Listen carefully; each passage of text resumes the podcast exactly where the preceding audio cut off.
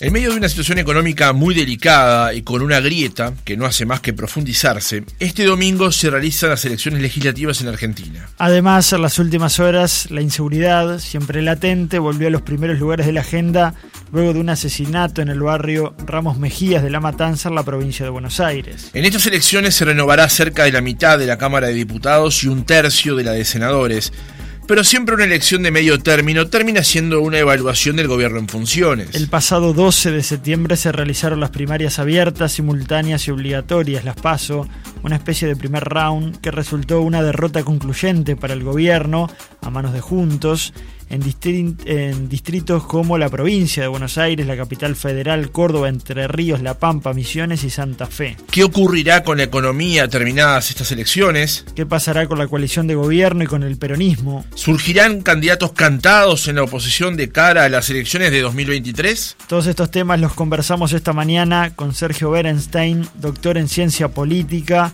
presidente de Berenstein Consultora de Análisis Político y Estratégico, fundada en 2014, profesor de la Maestría en Negocios de la Facultad de Ciencias Económicas de la Universidad de Buenos Aires.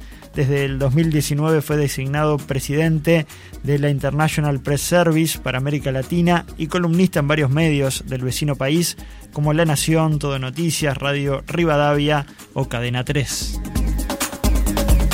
Berenstein, ¿cómo le va? Buenos días. Gracias por atendernos. Hola, ¿qué tal? Buenos días, un placer, gracias a ustedes. Berenstein, ¿en qué punto se encuentra la política argentina en este momento? Y le hago una pregunta bien amplia, tanto en el gobierno, en la coalición Frente de Todos, como en la coalición Juntos por el Cambio de cara a estas elecciones del domingo. La política argentina muestra caras bastante contradictorias, porque por un lado estas elecciones van a consagrar una vez más un sistema político bastante estable, con dos grandes coaliciones que representan entre el 75 y el 85% del electorado.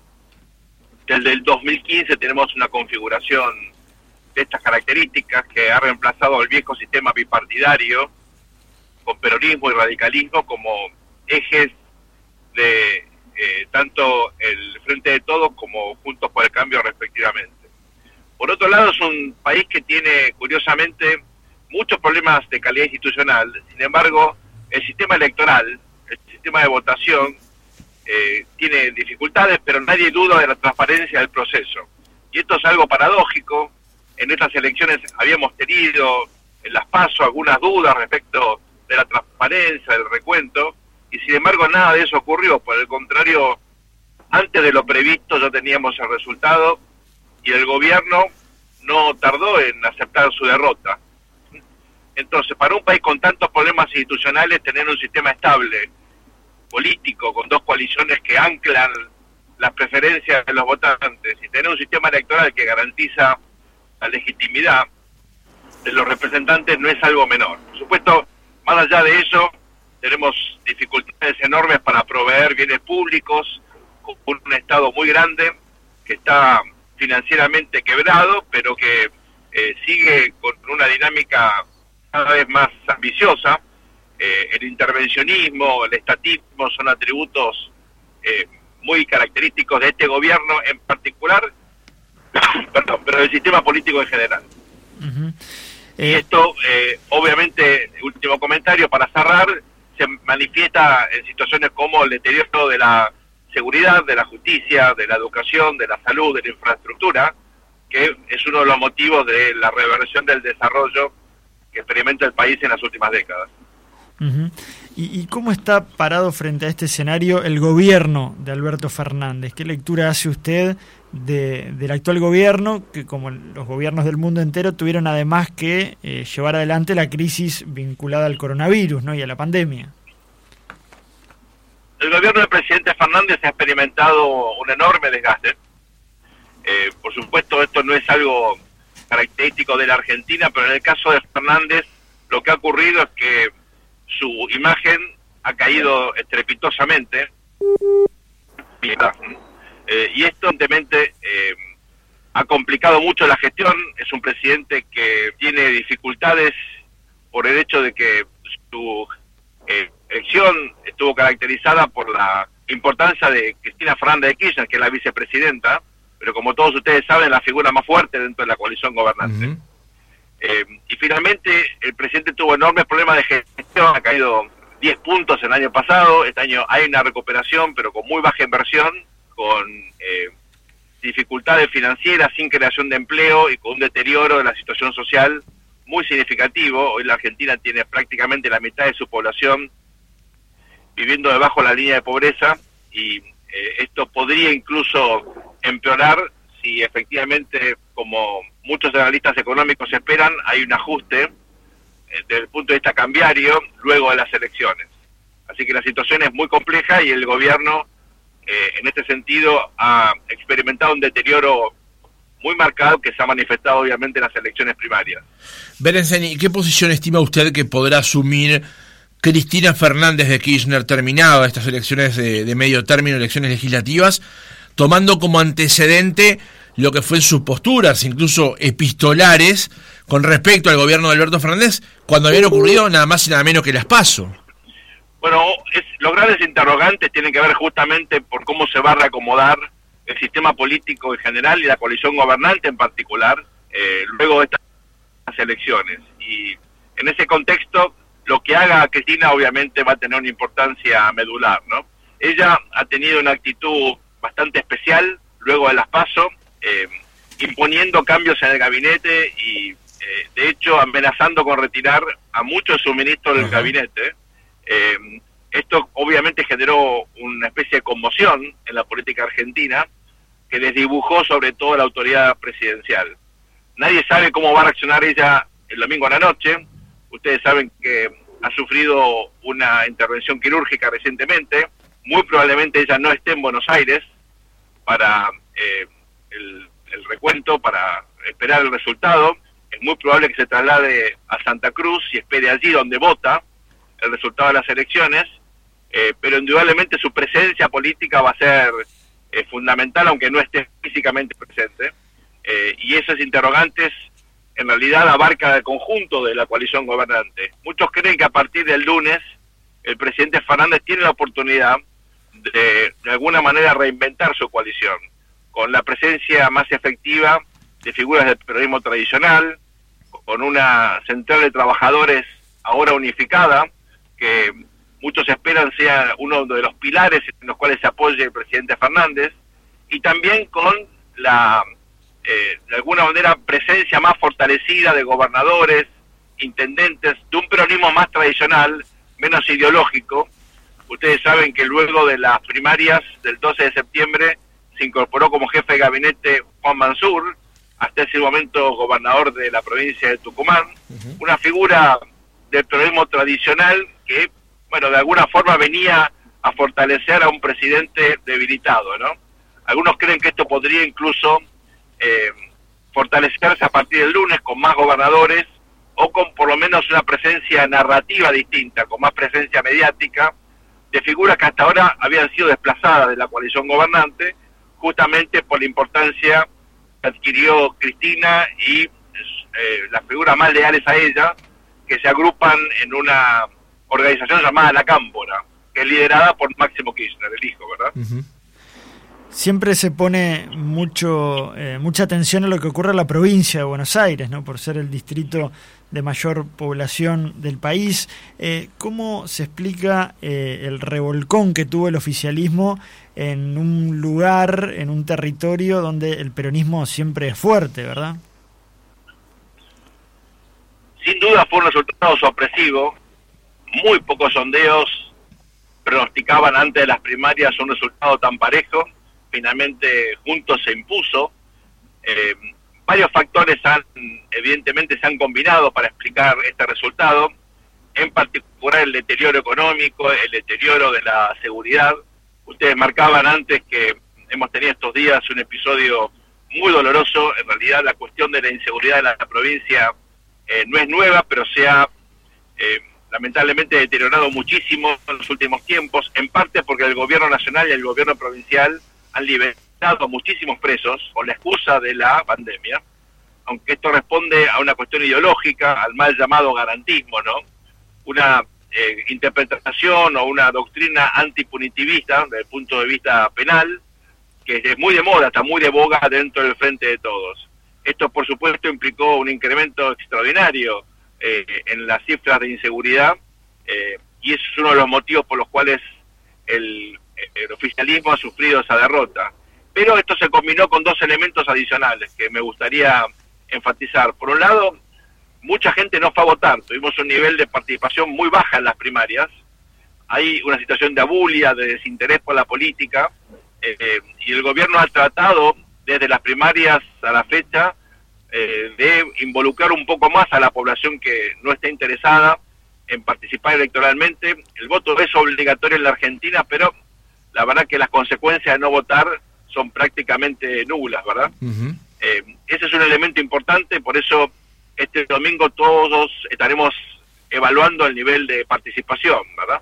Y el último punto, que me parece que es eh, muy significativo, es que el eh, oficialismo decidió no tener competencia interna, es decir, presentó una sola candidatura, Claro. mientras que la oposición tenía una candidatura, una, una competencia interna muy interesante entre Facundo Manes, una figura radical, pero una figura distinta que viene de fuera de la política, es un neurocientífico con mucha presencia mediática, un intelectual, que compitió con Diego Santilli, hasta ese momento vicejefe de gobierno de la ciudad de Buenos Aires.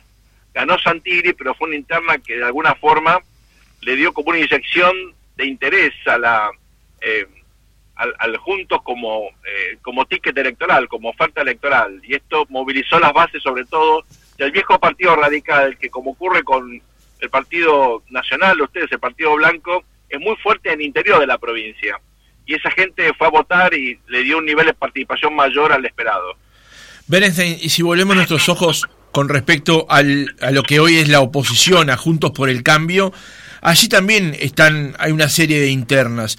Porque, por ejemplo, Rodríguez Larreta salió fortalecido por lo que fue el armado de las listas, pero allí está la figura del expresidente Macri, también la de Bullrich, Gerardo Morales de la UCR, Elisa Carrió, que también es una de las constructoras de este espacio, que mirándolo desde aquí de Uruguay podemos ver que una de las grandes victorias que ha tenido Juntos por el Cambio desde que Alberto Fernández es presidente es que no se, no se destruyó ese espacio. ¿Qué puede pasar a partir de estas elecciones con Juntos por el Cambio?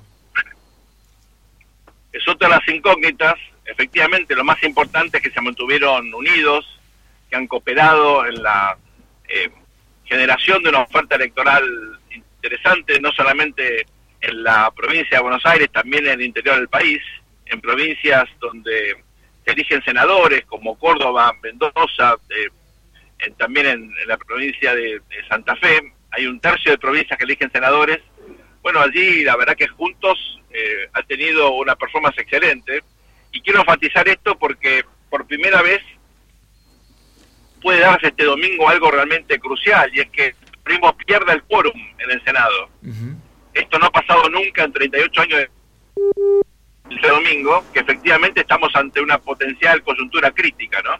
Eh, Juntos tiene muchos candidatos, eso es bueno y es malo, porque de cara al 2023 va a tener una oferta, una oferta electoral diferenciada, pero indudablemente esto genera problemas de coordinación y mucha competencia interna.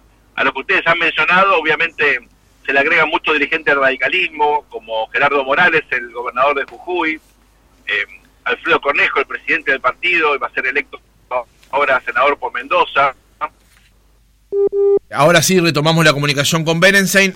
Disculpe la, las eh, dificultades. Nos estaba comentando en este último instante, cuando se cortó, acerca de Martín Lustó y la UCR.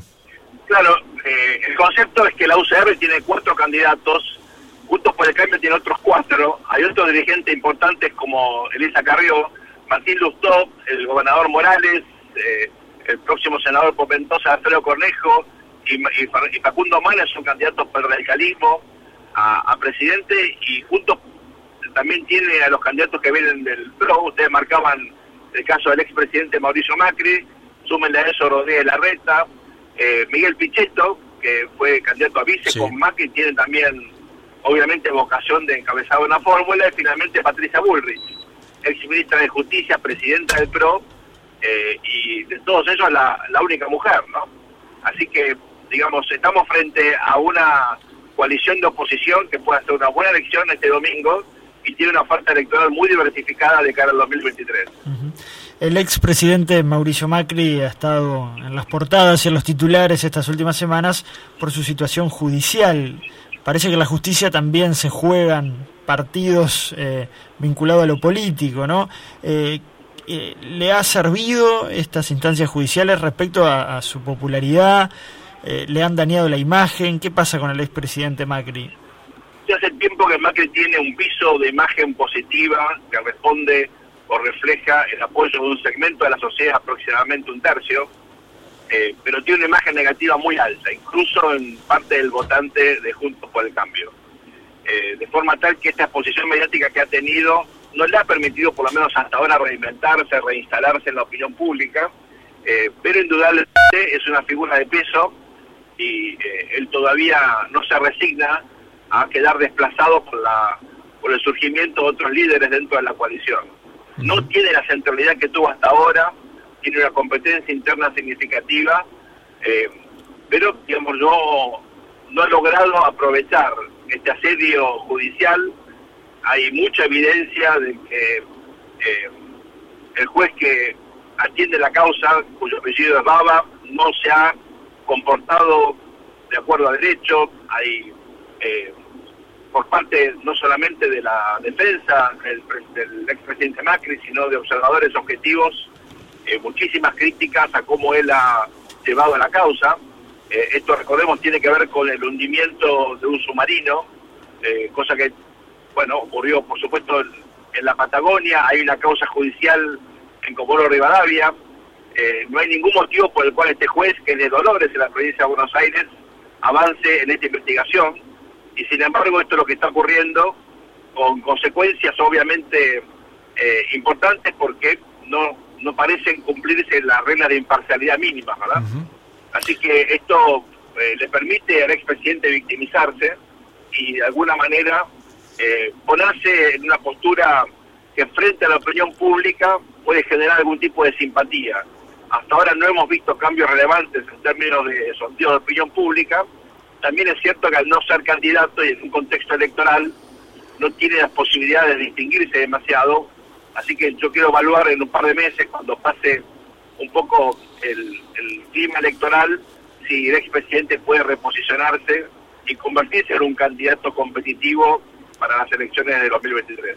Berenstein, acercándonos ya al, cierre del reportaje, eh, estas elecciones en Argentina, por supuesto, son importantes para Uruguay porque siempre lo son, pero en particular Uruguay, por ejemplo, está negociando cosas relevantes en el Mercosur y en un momento, a causa de las pasos justamente, hubo un cambio, por ejemplo, del Ministerio de Relaciones Exteriores y Culto, la salida de Felipe Solá, la llegada de Santiago Cafiero, cuando Uruguay estaba negociando, por ejemplo, la posibilidad de negociar solo y además el tema de los eh, aranceles.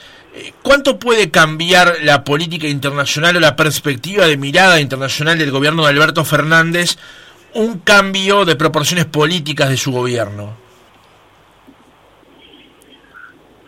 Es una pregunta muy buena y eh, tal vez deberíamos tener un poquito más de tiempo para analizarla a fondo, pero déjenme aquí plantear tres escenarios. ¿no? Eh, algunos creen que este domingo el gobierno puede radicalizarse, que los sectores duros que responden a Cristina Fernández de Kirchner pueden tener mayor influencia y esto implicaría una economía más cerrada, un gobierno más intervencionista, una Argentina lamentablemente más aislada de lo que ya está, ¿verdad? Esto es malo para, el es malo para Argentina, malo para la región, es malo para el Mercosur, obviamente es malo para el Uruguay también. Hay otra hipótesis y es que el gobierno, totalmente contrario al anterior, podría experimentar un giro pragmático que implicaría un acuerdo con el Fondo Monetario rápido, una intención de incrementar las exportaciones, de abrirse al mundo, eh, crecer con inversión extranjera. Es una hipótesis, me parece demasiado optimista, pero hay algunos que sostienen que si efectivamente los segmentos más tradicionales del peronismo aumentan su influencia, ese podría ser el resultado y creo yo que eso sería muy positivo para la región y sobre todo pensando en un Mercosur distinto, más flexible, que pueda indudablemente mejorar sobre todo la inserción de comercial ¿no? de, la región en el mundo. La hipótesis, en mi opinión, de mayor probabilidad es una hipótesis intermedia que combine elementos una mayor apertura relativa, pero donde los sectores más proteccionistas van a seguir teniendo influencia. Mi opinión es que lamentablemente la Argentina por ahora no va a estar en la misma sintonía que Uruguay, que Paraguay, y Brasil también, pensando en una eh, reforma Mercosur tratando de adaptarlo al mundo de hoy, no al mundo hace 30 años cuando fue concebido. Así que me parece que tenemos que tener paciencia y esperar un poco más hasta que la Argentina tenga vocación de interés en la región, un poquito más cooperativo y sobre todo con una visión más moderna y eh, pragmática de la economía política internacional. Berenstein ya en la recta final eh, y volviendo a las elecciones de este domingo, ¿qué representa un candidato como Javier Milei? Ustedes saben que Javier Milei defiende ideas liberales, libertarias, una visión pro mercado. Eh, él es un personaje muy histriónico, con un manejo escénico muy singular. Es una persona eh, muy formada intelectualmente, un economista con una gran formación y eh, se ha posicionado de forma muy, muy, muy notable, fundamentalmente en la ciudad de Buenos Aires, pero ya tiene seguidores en el interior del país y aunque a ustedes les parezca mentira, también tiene cierto impacto en la región, eh, lo cual llama la atención por, bueno, las características de su discurso, que a veces es bastante duro, ¿verdad? Eh, él al comienzo era visto como una especie de Bolsonaro argentino, pero la verdad que él ya está buscando eh, alianzas o diálogos con otros segmentos del espectro político, incluyendo el ala dura de Juntos por el Cambio, ¿verdad? El ala más promercado, eh, que efectivamente tiene eh, referentes que se distancian, buscan diferenciarse de los moderados de la coalición, particularmente de Rodríguez Larreta y de María Eugenia Viral, que como ustedes saben va a ser electa este domingo diputada por la ciudad de Buenos Aires. Ella había sido una figura muy importante durante el gobierno de Macri como gobernadora de la provincia. Ahora, eh, mi ley en el fondo llena un espacio que en la Argentina siempre fue importante, de gobiernos, de, perdón, de fuerzas de centro derecha, promarcado, que habían perdido influencia últimamente, pero que tiene una larga, tradición. En la década del 80, con la Unión de Centro Democrático, ¿se acuerdan de Álvaro Sogaray, de su hija María Julia? En la década del 90, con el eh, exministro Domingo Cavallo y Acción para la República, que salió tercera en las elecciones del año 99, luego Recreable, liderado por López Murphy, hoy eh, parte de Juntos por el Cambio, va a ser electo este domingo diputado por la ciudad de Buenos Aires, y finalmente el PRO, el PRO cuando surge, el partido Mauricio Macri, también tenía credenciales más promercado, tenía ideas liberales más nítidas. Luego la coalición eh, Cambiemos y la acción de gobierno lo movió hacia el centro.